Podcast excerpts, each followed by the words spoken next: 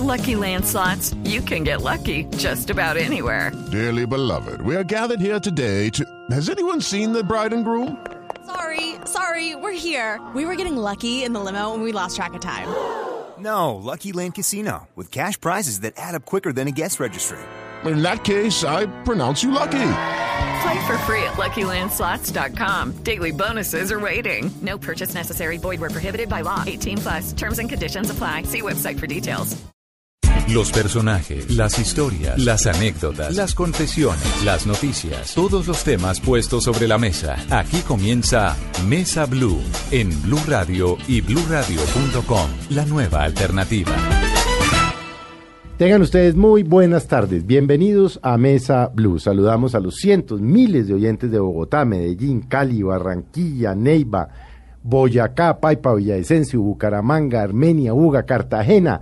Ahora también en Manizales y por supuesto a todos los que nos oyen a través de bluradio.com y de sus aplicaciones. Don Ricardo González, buenas tardes. Don Felipe Zuleta, muy buenas tardes para usted, para toda esa inmensa audiencia que, que está hasta ahora pegada a Blue Radio y pues hoy hablaremos de mil temas, ¿no? Esto es... Hoy vamos a hablar de muchos temas porque Sí, señor. tenemos, presentémosla primero, vamos a presentarla y después les vamos a decir quién es. Patricia Lara, Sí, que por supuesto miles de ustedes la conocen. Bueno, Patricia, muy buenas tardes. Buenas tardes, Felipe. Buenas tardes, Ricardo. Un placer estar aquí. Buenas tardes a los oyentes de Blue Radio. Bueno, Patricia Lara estudió filosofía, es periodista, es columnista, Multifacética. Ha sido directora de medios de comunicación y por supuesto también novelista y escritora. Escritora, que en esa faceta también la vamos a tener hoy acá, ¿no? Claro, vamos a hablar del libro El rastro de tu padre, pero no vamos a desaprovechar tener a Patricia, porque en Patricia confluye tal vez mucha de la memoria histórica del país de los últimos, no voy a decir cuántos años para que no me regañe, de los últimos muchos años. ¿no? Historia Ya- reciente, digamos. Yo ya Pero la me- historia reciente yo del me país, ¿o no, Patricia? con ser una viejita No, chévere. hombre, que va a ser una viejita Pertenezco chévere. a Soviche, Asociación de Viejas Chéveres. Está muy bueno. Bueno, Patricia, hablemos de sus inicios en el periodismo y su izquierdismo, porque usted en algún momento de la vida era, era izquierdista. ¿Por qué? Bueno, primero yo me inicié en, en- en política y en periodismo con el doctor Carlos Lleras Restrepo. Bueno, usted estuvo en Nueva Frontera con el doctor Calio Lleras muchos Fundamos años. Nueva Frontera con el Sí. doctor Lleras, no tantos años, porque yo después me fui a estudiar periodismo A Nueva York. a- primero a París y luego a Nueva York. Eh, pero sí años muy decisivos en la vida, muy intensos. Y al mismo tiempo participaba en política. Yo fui concejal de Bogotá. Muy joven. Muy joven, en el año 76 fui suplente de en una lista que encabezó Carlos Lleras con suplencia de Roberto Arenas y Virgilio Barco con suplencia mía. Entonces ahí comencé a volverme izquierdista porque el, el Partido Liberal me volvió izquierdista, ¿no? Eh, yo eh, iba a esas reuniones del Consejo y veía la contradicción política en la que estaba porque con el doctor Lleras hicimos la campaña de democratización liberal y, se basaba en que no le jalábamos al clientelismo, que había que carnetizar el Partido Liberal, etcétera, y llegar uno allá al consejo y ver esas filas de gentecita necesitada de la beca, del puestico, de entonces era una contradicción, o, o decimos no y entonces seguimos con en nuestros principios o decimos sí y, y contrariamos lo que estamos diciendo. Aparte de eso, los, los debates eran muy aburridos, muy largos. eh, en la noche salía uno a las 4 de la mañana. Yo tenía mucho trabajo con la revista. Le dije al doctor Lleras, "Vea, doctor Lleras, yo como que no vuelvo a esto. Me dijo, tiene toda la razón. Eh, entonces ese fue como el primer choque con la realidad. Ya después el choque con la realidad de la izquierda me hizo volver eh, libre pensadora, como soy. Pero usted pertenecía ahí a un grupo interesante, que era un grupo chévere, era Enrique Santos, o sea, ese era un grupo chévere. Yo ahí todavía no pertenecía, digamos, a ese grupo de, de alternativa al cual pertenecí por los laditos después. Eh, yo era yerista, entonces mm, realmente la revista pues suena un poquito pedante, pero la, es- pero la revista fue idea mía. Cuando el doctor Lleras perdió... Para los oyentes y los jóvenes, como usted estamos hablando de una revista que tenía el doctor Gerard Restep, se llama Nueva, Nueva Frontera. Frontera. Nueva Frontera. Cuando, cuando él, en la Convención Liberal del 73, entonces tenía yo 22 años, ahí digo mi edad, Bueno, ¿no? no vamos a calcular. Él, él provoca la elección de mm, candidato liberal. ¿sí? Eh, o precipita esa elección que no estaba planteada. Además, como para que lo derrotaran, porque era evidente que López lo iba a derrotar y se elige a López. Después de eso, que quedamos todos los yeristas en una depresión profunda, yo fui a hablar con él y le dije, doctor Lleras, ¿por qué no hacemos una revista? Me dijo, déjeme, déjeme pensarlo. Estoy hablando, digamos, de agosto. Nunca me volvió a llamar ni nada.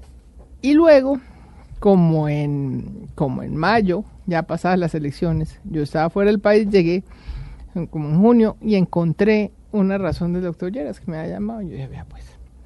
Entonces fui a hablar con él y me dijo, no, es que ahora sí, eh, la idea suya de hacer la revista, quiero ponerla en práctica. Yo no la había llamado porque yo no quería que fueran a decir que yo estaba interfiriendo en la campaña liberal y si llegaban a derrotar a López, pues no quería quedar de culpable. Pero ya ha elegido López, embarquémonos en ese cuento, pero usted la administra, imagínese. Bueno, entonces esto era una cosa en que éramos absolutamente solos. El doctor Lleras escribía la revista. Yo hacía todo lo demás. Todo lo demás es todo lo demás. Había un contador y había alguien que nos ayudaba, ayudaba en distribución, la señora de los tintos y, y un mensajero. Eh, Wilson Arcila era como un, un periodista que la ¿Y, apoyaba. ¿Y dónde la escribían? ¿Dónde era físicamente las oficinas del doctor Lleras? Él la escribía en su casa. Y las oficinas eran la Sociedad Económica, de Amigos del País, de ahí Amigos en del la País. calle, en la calle 11. en la ¿Y de calle qué- 11. ¿De qué era Nueva Frontera? ¿Era netamente política? Netamente era- política, era la revista de Carlos Lleras, pero no era solamente política, era Carlos Lleras. Entonces Carlos Lleras tenía un, una, un lado poético, entonces teníamos la página mm, poética, que eso era donde sacaban poemas comentados de los poetas que él quería. A veces yo le ayudaba en eso porque a mí me gustaba la poesía. Él traducía poesía, él traducía del portugués y traducía eh, me acuerdo que tradujo los siete sellos de D.H. Lawrence. Alguna vez se armó una polémica muy divertida con eh, un poema de Silva eh, que, que él, él- dijo que Alberto Miramón lo había comentado cambiándole alguna frase que hacía que fuera eh, más suave y mm, eh, no recuerdo él, él- él insistía en que en que Silva decía di te resistirías y, y yo no me acuerdo que decía Miramón eh, alguna cosa zanahoria bueno en fin entonces había política los editoriales del pues hacían historia la prensa vivía absolutamente pendiente de que editorial de Carlos Lleras sí. entonces, eh, eh, vivíamos un contrasentido porque él decía, es importante que la prensa los publique, así eso, digamos, fuera contra la circulación. Pero toda la prensa mm, importante del país, religiosamente los domingos, publicaba la editorial de Carlos Lleras. Por supuesto, la audiencia era infinita, ¿no? Eh, entonces las peleas con, con López, la, la pequeña historia de esas peleas, todo eso nos, nos enterábamos en los consejos de reacción. Bueno, eso siguió así. Había historia, porque él escribía también la historia del- Economía. de la República Liberal, había economía.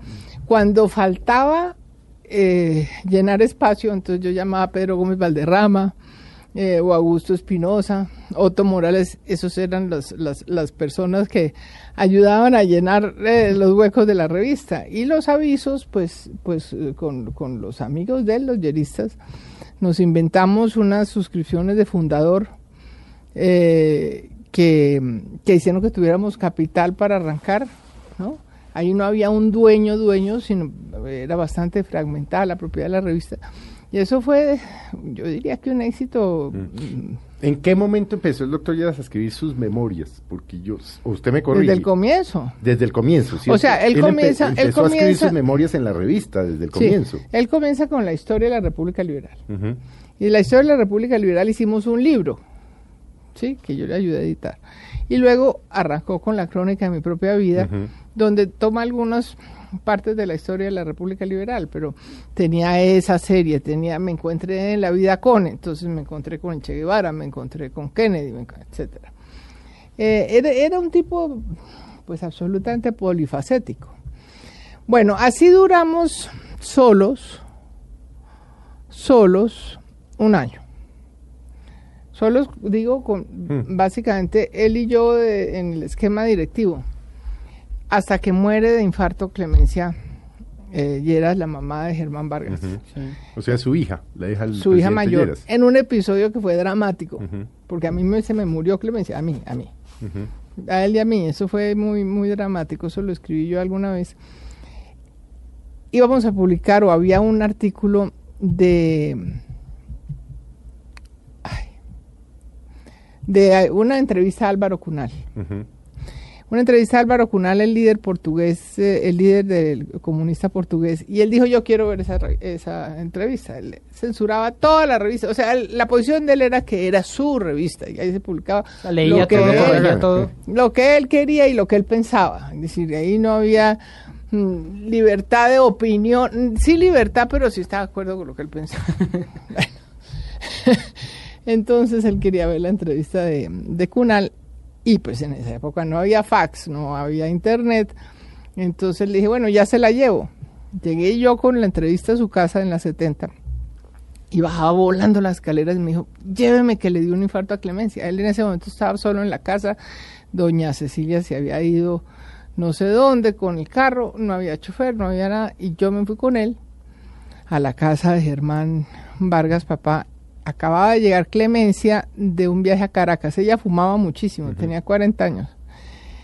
Y recuerdo yo esa imagen, Clemencia moribunda en la cama, en segundo piso, Germán Vargas, papá caminaba para un lado y para otro, José Félix Patiño era el médico, tratando de revivirla, el doctor Lleras arrodillado en, en- en- ante el lecho de su hija, llorando como un niño chiquito.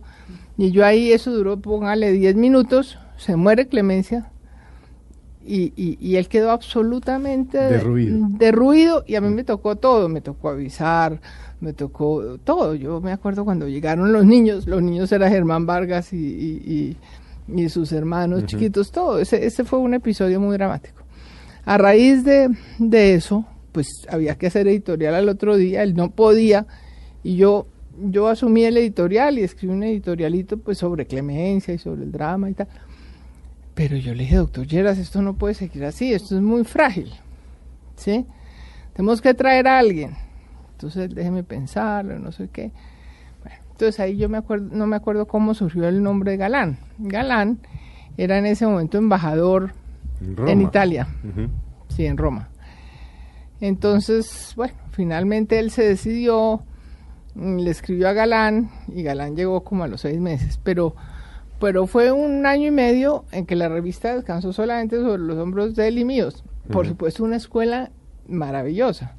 Luego ya llegó Galán, eh, María Teresa Herrán, en fin, ya después se consolidó un equipo eh, importante, pero, pero eso fue una aventura muy interesante. Patricia, después de Nueva Frontera, ¿qué pasa? ¿Por qué termina? ¿Por qué cumple su ciclo la, la revista y usted pasa, No, no digamos, cumple a... su ciclo la revista. La revista muere con el doctor Lleras. Ah, ok.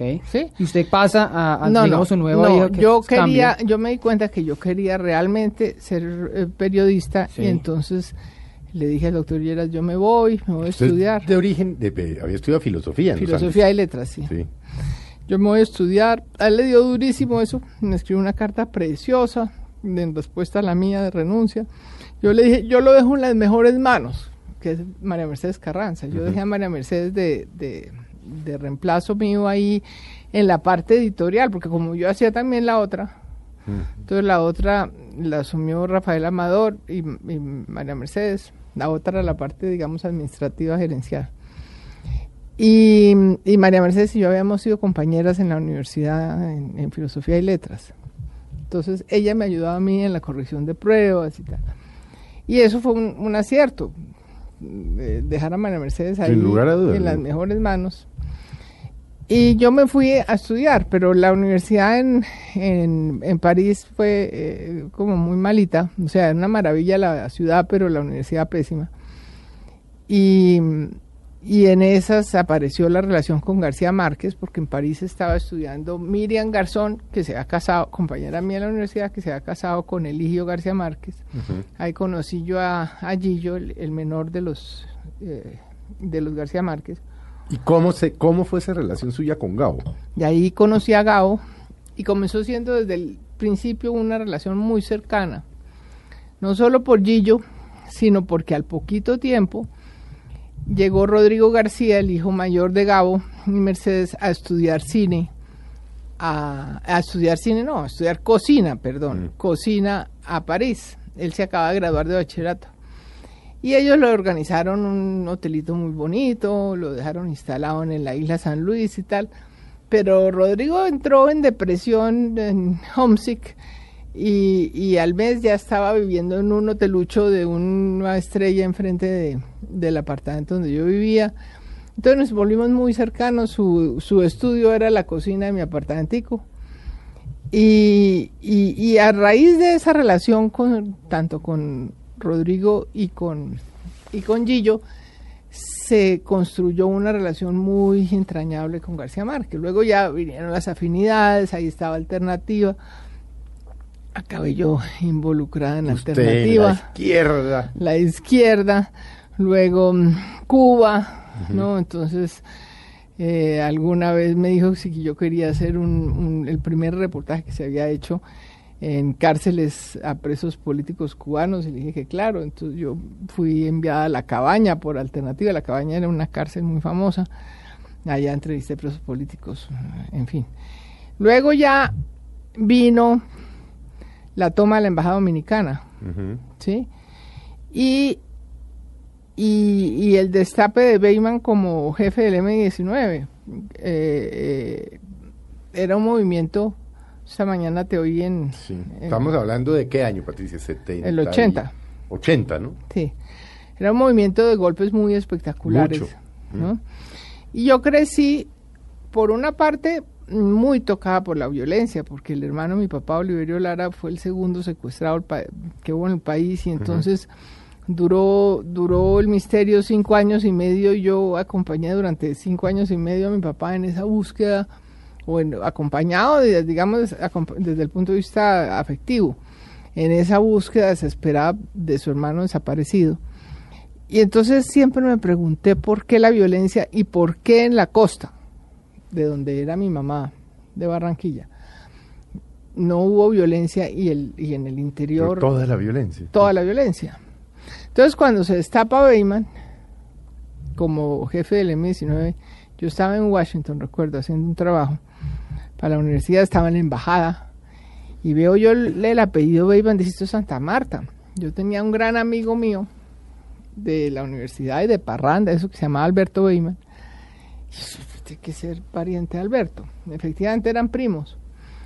Entonces, a partir de ahí me entra la curiosidad, ¿cómo es posible que un costeño sea jefe de, de este movimiento?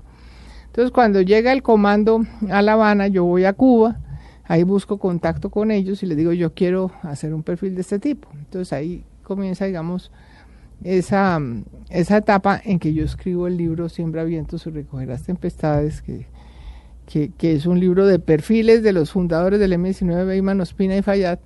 Y se armó así porque Beyman era un tipo que no hablaba de sí mismo, era un gran líder político, pero, pero tímido. Entonces me si usted quiere saber de mí, pues le va a tocar ir a Santa Marta, a hablar con mi mamá y mis amigos y tal. Y si quiere yo le presento a unos amigos. Entonces me cuadró una cita con unos amigos que yo no sabía quiénes eran, en Panamá, en el Hotel Europa, y allá se apareció Iván Marino Espina, Fundador del M19. fundador, fundador del M19, el segundo, y, y Fayad luego, Fayad estaba preso tal vez. Pero comienza a hablar Iván, Iván Marino y era un tipo que hablaba en cine, un sentido del relato impresionante. Y para mí, gran sorpresa, de familia liberal por lado y lado, en mi casa, Laureano Gómez, pues era El demonio. era el demonio, ¿no? Eh, pues me encuentro con alguien de origen conservador que había sido tocado por la violencia liberal, porque para él la muerte del cóndor del valle, sí, que era el pájaro más temido por los liberales, pues fue un drama espantoso porque era su héroe. Entonces comienzo a ver como la historia del otro lado, de la otra cara de la medalla que yo no conocía. Y luego entrevisto a Fayad y me encuentro exactamente con lo contrario. Su primer recuerdo de infancia, a los tres años, es que llegan, era familia liberal, llegan a, un pueblo del valle y tocan a la puerta y preguntan por el señor Fayad. Y el chinito de tres o cuatro años dice, ahí está, ese es mi papá.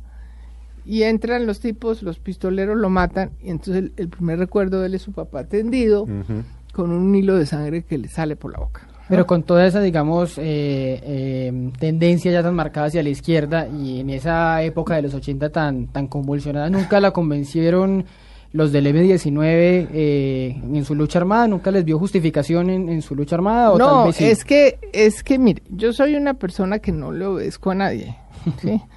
Mi papá me decía que yo era la voz contraria al pueblo, ¿no? Sí, no, usted independiente siempre. sí, eso no. Entonces yo no, yo nunca he sido una persona que pueda militar en ningún sitio donde tenga que obedecer órdenes de nadie, ¿sí?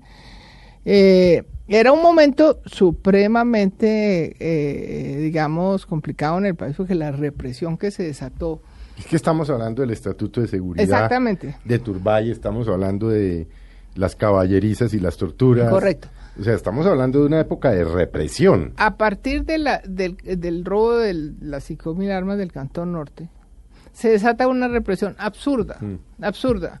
La gente que tenía en su casa el túnel de, sábado en su biblioteca iba a las caballerizas a que la torturaran, porque esa era prueba, entre comillas, ¿no? de, de su participación en la cosa. Entonces, a raíz de esa depresión, represión tan terrible, y depresión, represión tan terrible eh, que en medio del estado de sitio y del estatuto de seguridad que dice Felipe, pues hubo mucha gente inocente que fue tocada. Este, Lucho Garzona ya estuvo en las caballerizas, ¿no? Eh, otra gente se fue del país, ¿no? Y otra gente se metió a la guerrilla. Usted se pone a ver la historia de las FARC, por ejemplo, y ahí Raúl Reyes se metió huyendo de la represión de, del, del 78, Cano también, Sí.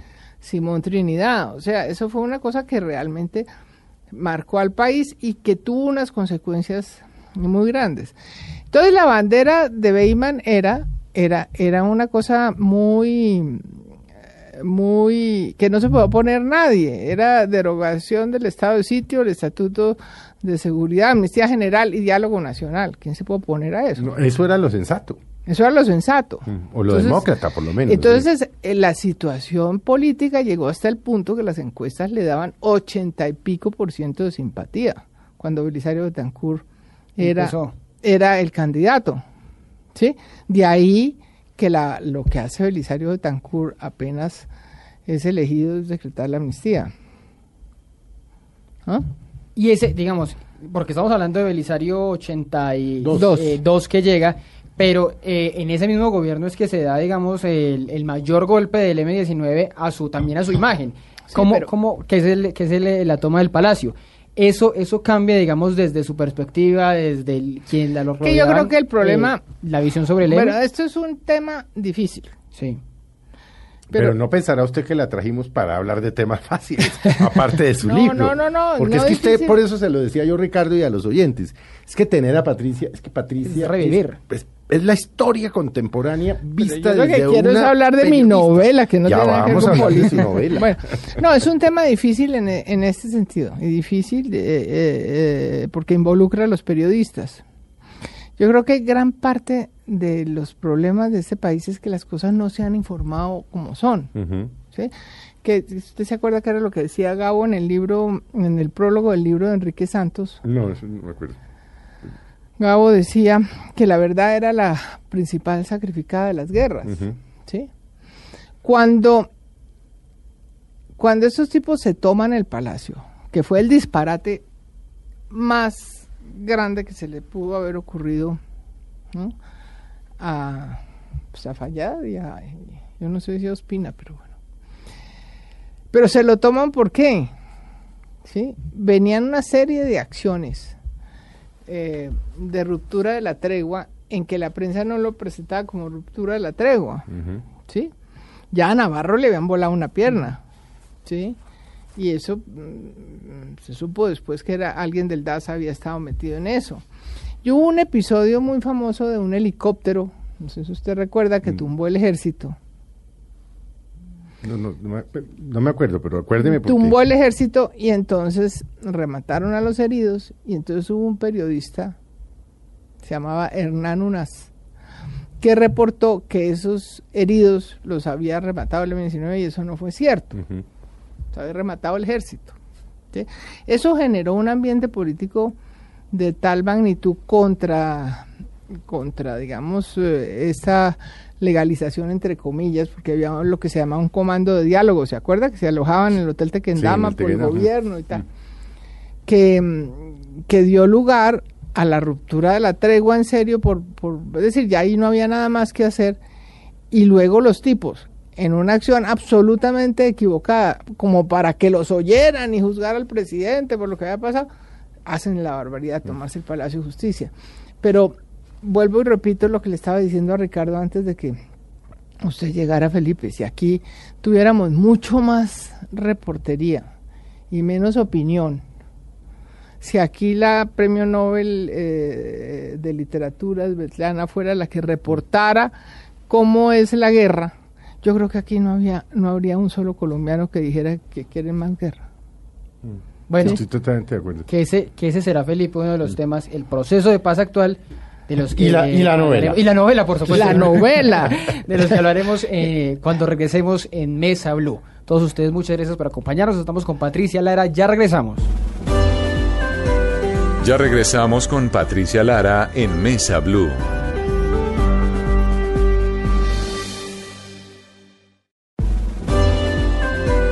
Continuamos con Patricia Lara en Mesa Blue. Gracias por continuar con nosotros en Mesa Blue hoy en una muy interesante conversación con Patricia Lara, escritora, periodista, columnista. Y vamos a hablar, por supuesto, de su nueva novela, El rastro de tu padre. Pero antes, Patricia, deme dos minutos antes para oírle su, percepción de lo que está pasando con las FARC y lo que usted cree que va a pasar al corto y al mediano plazo. Y a largo, que bueno, ese es otro tema dificilísimo de, de entender, y es qué va a pasar en el posconflicto. Bueno, digamos que hay varios aspectos. Uno, mm, las FARC en La Habana. Yo lo que percibo, o lo que percibí ahora que fui, es que realmente están muy aislados de la realidad. No solo ellos, sino cualquiera que llegue allá, incluida yo, que duré tres semanas, acaba uno necesariamente aislándose de la realidad. Sí hay señal de internet, ya ahora hay en los parques, en algunos parques, pero es la misma señal que tienen las FARC y que tienen, supongo, en el Palacio de la Revolución, es una señal que se cae cada ratico, ¿sí? Que, que- bueno, entonces yo me imagino que a ellos les debe pasar lo que me pasaba a mí, que al rato de estar dándole a la cosa uno se desespera y no le jala más. Entonces, acaban, acaban eh, informados por UNASUR, que es el, el canal eh, que se ve allá, eh, UNASUR, el canal venezolano, que se ve allá de noticias eh, 24 horas. Eso por una parte. Entonces, uno se Lo siente... cual no es propiamente la realidad. No, no, pero es. exacto. Entonces es la realidad que Maduro quiere eh, contar. Pero, pero acaban como convencidos de que esa es la realidad, creo yo. Por otra parte, viven en un mundo, creo yo, endogámico, ¿no? En que se eh, hablan entre ellos, conversan entre ellos, se oyen entre ellos. eh, van a visitarlos los de izquierda, supongo. Pero sería clave que, que se abrieran las puertas para que a La Habana fuera usted y fuera usted y fuera eh, eh, todos los, los, los líderes de opinión a conversar con ellos y la gente normal, etcétera. Entonces, entonces ellos mm, no, no creo que tengan muy claro cuál es el ambiente del país. Ese es un punto complicado. Pero aparte de eso, está el tema de que están mm, llevando una vida cómoda en una casa de protocolo, con desayuno, almuerzo y comida eh, garantizados, con posibilidad de ir a la playa, etcétera. Entonces digamos que no les no tienen afán en el tiempo. Y por otro lado, una cosa que tiene que entender cualquiera es que tienen que tener mucho miedo de dar ese salto. Si a uno le da miedo casarse.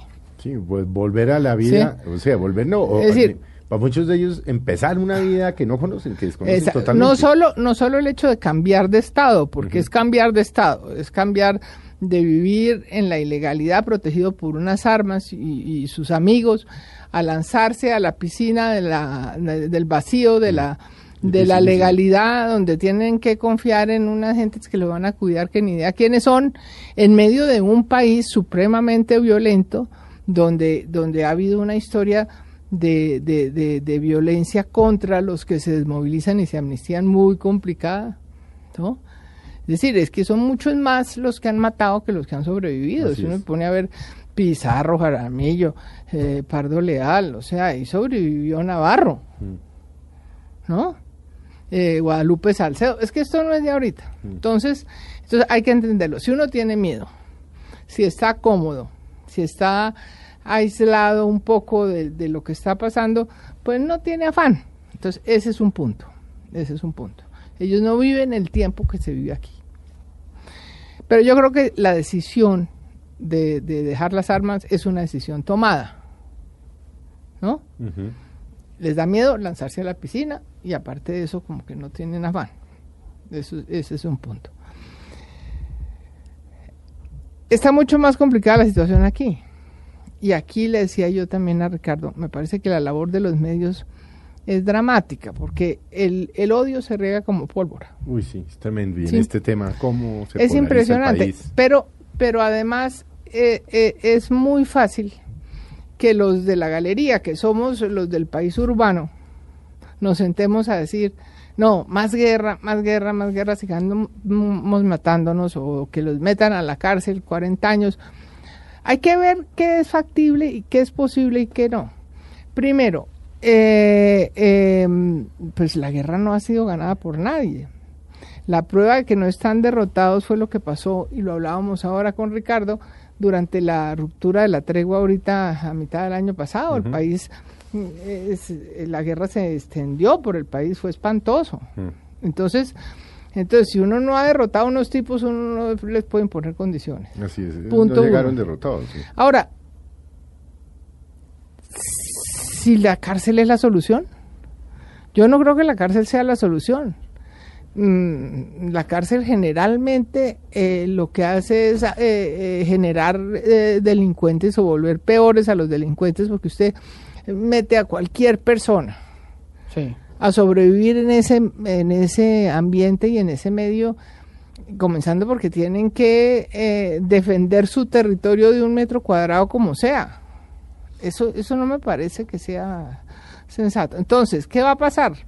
Va a pasar que el proceso se va a firmar en algún momento, que la gente le habrá perdido, como ya se lo perdió, el entusiasmo la cosa, y que, y que vendrá el, el posconflicto. Y ese es un gran desafío para el gobierno. Pe- Pero entonces, ¿cómo, cómo digamos, si tenemos unos eh, señores en Cuba que, que pues están cómodos, que tienen unos miedos, que en el país hay una desconfianza también, eh, y que ha habido, por, por los antecedentes que han ocurrido, ¿cómo, ¿cómo llevar al país a recuperar esa confianza? ¿Cuál debe ser el mensaje para decir, hombre, el país que está dividido hoy 50-50 o 60-40, no sé, frente al proceso de paz, ¿cómo, cómo el gobierno puede llevar el mensaje para decir, hay que montarse en el bus de la paz? Yo creo que primero hay que entender que el medio es fundamental en el ser humano. ¿Sí? Si usted coge a un. Pues eh, cuando, cuando en, Nueva York había tanta delincuencia, eh, que el metro de Nueva York era una porquería, todo sucio, todo, ¿no? Las calles, la basura. ¿Qué fue lo primero que hicieron? Limpiar el metro, arreglarlo, pintarlo, limpiar eh, las calles, que es lo que, por ejemplo, hizo Sergio Fajardo en Medellín, o lo que tanto dice Peñalosa que va a hacer. El ambiente, el espacio, el medio, hacen que una persona sea mejor o peor. ¿sí?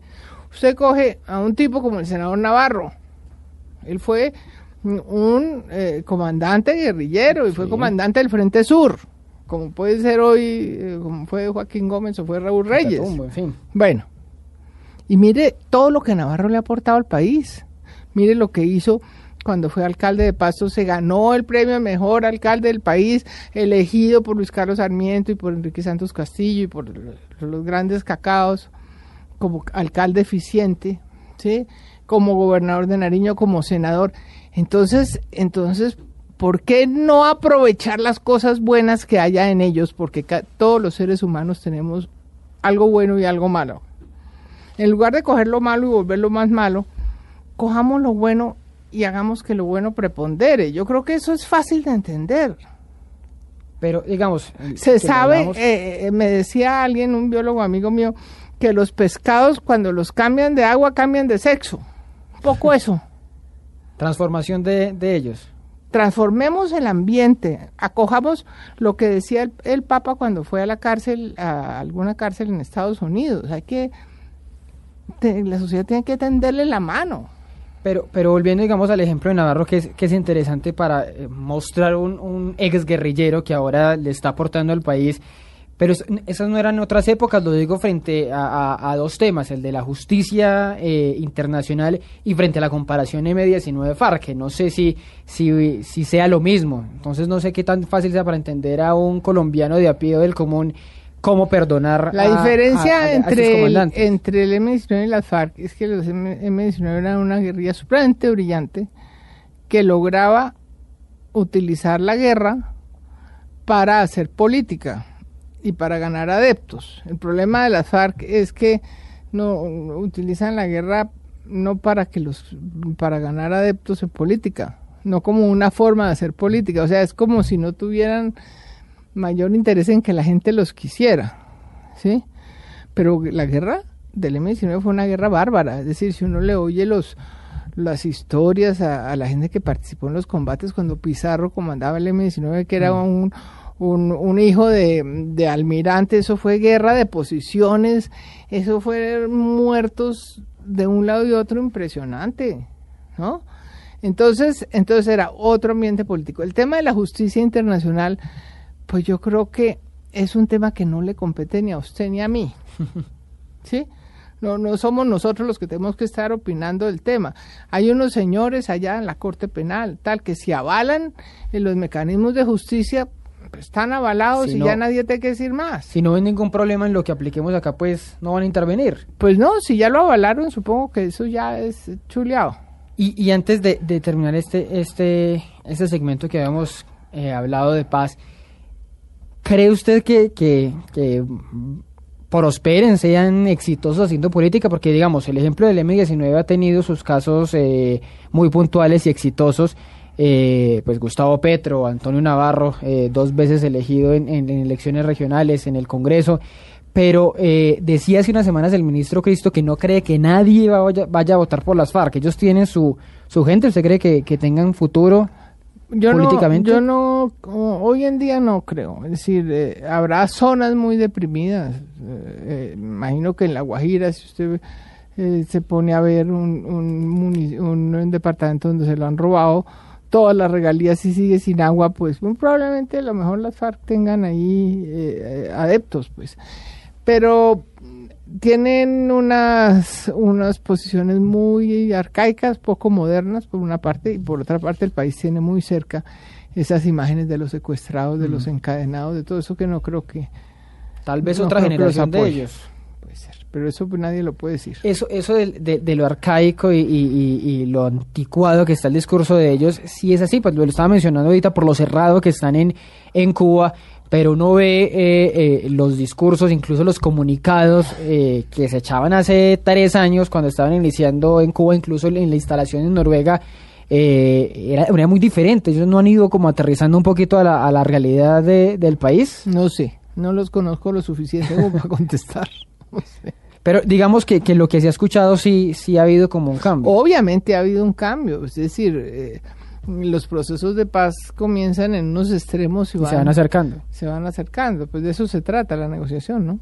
Y de lo, de lo que falta, digamos que es la dejación de armas, que es el eh, Yo tema creo más que eso está bastante cerca. Eso, eso está, eso está acordado porque digamos, hemos, hemos tenido que es un problema de, de semántica, de decir entrega o dejación, eh, de las zonas de concentración, en fin, ese tema tan práctico que, que Yo creo que lo que está más, más decir, yo creo que la- la- lo más álgido es el, el miedo de ellos a que cómo les van a garantizar su seguridad y tienen razón, o sea, eh, ese es un punto porque estamos en una realidad complicada. dificilísimo. Lo de estos primeros cuatro meses de- del año eh, con, con líderes de marcha patriótica, algunos cercanos a Unión Patriótica, en fin, ese miedo de, de ellos, ¿usted, usted cree que lo vamos a reeditar? ¿Vamos a reeditar una, uno, o un, eh, unos magnicidios como los que vivimos en los, en los ochentas? Esperamos que no. Pero están las no. condiciones, digamos, están las condiciones para que no. Esperamos que no. Ellos lo que sostienen es que más que ponerle un policía a cada uno y unos guardias y unos escoltas, es cuestión de, de, de, de- de purificar las Fuerzas Armadas, de, de- de desvincular el paramilitarismo de las conexiones que pueda tener a ciertos niveles del Estado en, en- en las, en las localidades. En fin. Bueno, Patricia, pues hablemos de lo que vinimos, ¿no? Del Sí. rastro de tu padre. Para, para contarles un poquito a los oyentes en su novela de, de este año, lanzada hace, hace, hace unos meses. Hace un mes y medio. Exactamente. Contemos un poquito la historia de Verónica y Estrella para irles eh, eh, ambientando a los oyentes de qué trata eh, eh, la novela. Bueno, Verónica de la Espriella, que es Sí. el- uno de los personajes, es una mujer que se enamoró de un profesor en la época de su universidad, un profesor que era casado, no, no logró nunca concretar su relación con él. El tipo lo que quería era el gustico, como diría el presidente Uribe, y, y ella decidió que si llegaba a los 35 años o algo así y no tenía una relación consolidada, ella quería de todas maneras tener un hijo. Ella era funcionaria de la Cancillería y entonces había estado en algunos países sirviendo como, como diplomática de segundo nivel y cuando estuvo en Nueva York en Naciones Unidas se enteró de que había um, bancos de semen. Entonces ella eh, acudió en algún momento a un banco de semen en Nueva York y se inseminó. Ella quería que eh, el semen fuera de un árabe porque su amante era hijo de era un libaneses, en, en Barranquilla, ¿no? hijo de barranquillero Eh, de Barranquilleros. y, y resulta que la niña le, le tuvo una niña y le resultó negra de ojos verdes como ella. Entonces ahí se da un conflicto racial, digamos, eh, no tanto de la mamá con la hija como de la hija con el medio, pero por otra parte está, entonces esta es la historia de Verónica, De Verónica, sí. Pero por otro lado está la historia de Estrella, Estrella, sí. que es la hija. es la Son hija. dos relatos que van intercalados en primera persona. Sí. Estrella siempre se preguntó de dónde vengo yo y quién es mi padre. No, al comienzo tenía la confusión que creía que podía ser el abuelo, pues o no se preguntó mucho el, el asunto porque vivía con su abuelo y su mamá. Tenía esa figura, digamos, ahí nunca la, sí. pero la tuvo. pero cuando muere el abuelo que ya tenía 12 años, pues viene la crisis y le pregunta a la por esa mamá ausencia. eh, la crisis de, de la falta de padre, le pregunta a su madre y su mamá le dice, "Mm, nunca vas a saber quién es y le cuenta la historia. Entonces, desde, desde ese momento a ella le comienza la obsesión por saber quién es su padre y comienza a culpar a su madre de, de no haberle permitido tener un padre. Entonces, la niña se va a estudiar a Estados Unidos pero se va a estudiar pensando en descubrir quién es su Con padre. esa búsqueda. Yo no les cuento más porque espero que se lea la novela. Pa- para que Pero ahí se hay. generan una serie de problemas, de, de conflictos. Entonces, eh, la, la novela trata el tema del nido vacío de las Sí, madres, que es tan era- duro. Que era el. Sí. Contémosle un poquito a los oyentes qué es el, qué es el, síndrome del nido vacío. Es el síndrome que eh, viven todas las madres, especialmente los padres también, pero es decir, es el síndrome que se vive en las familias cuando los hijos se van de la casa, que es algo para lo cual uno no está preparado. Pero es la realidad de la vida. Es la realidad de la vida. Eh, se, se trata el tema de las madres solteras, Sí. que es el, la tercera parte de las madres de este país, son madres solteras, cabeza de familia.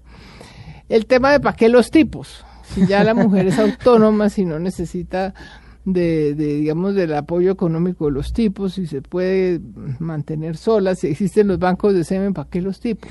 Pero, pero no existe, que la interrumpo ahí, eh, no existe ahí ese, ese vacío, digamos, de, de los hijos. Entonces, eso es desde el punto de vista de la mujer. Ok. El, el tema de, de, los, de los cachos, ¿no? Entonces, los señores que le ponen los cachos a sus esposas, eh, pero también eh, eh, el punto de vista de las amantes de los, de, los, de los tipos, en fin. Por otro lado, está el tema de la hija, que es esa necesidad de padre que sí tienen todos los seres humanos. Entonces, por más de que, de que la mujer en un momento dado diga, ¿para qué los tipos? Yo no necesito los tipos en mi vida. los hijos sí necesitan un padre. De acuerdo. El, el asunto que es el que, eh, digamos que es el detonante de, la novela, que es la inseminación artificial, ¿cómo, ¿cómo está hoy en, en Colombia? ¿Qué tanto usted, digamos, como en su papel de novelista, ahora de escritora, pero también con, con una mano novelista, pero con la otra de, de periodista, eh, pudo, pudo investigar? ¿Hace cuánto en Colombia existe eso? ¿Cuántas mujeres en Colombia están, están recurriendo a esta, Cada a vez posibilidad? crece el número de mujeres en Colombia eh, que busca la inseminación artificial como opción. O sea, esta historia, esta novela, pasa como tantas veces pasa con la ficción que uno, que uno se inventa un cuento y después se pone a ver que ese cuento existe en la realidad, ¿no? Eh, se repite cada vez más. Eso lo supe por, por la ginecóloga que me asesoró en todo esto. Eh, desde hace mucho tiempo en Colombia se, se practica la inseminación artificial.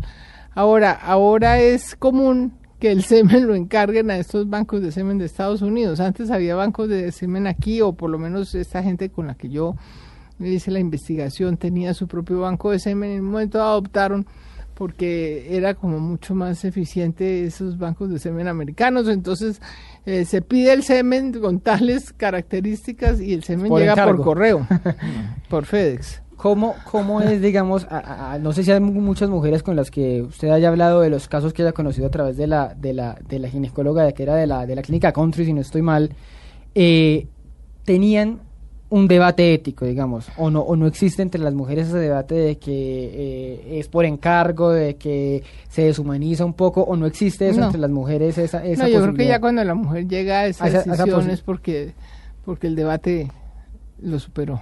Lo superó.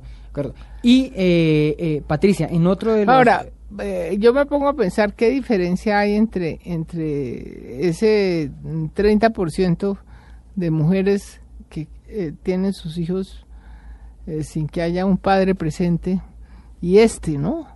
En, en, esos 30% sí. hay un, un abandono.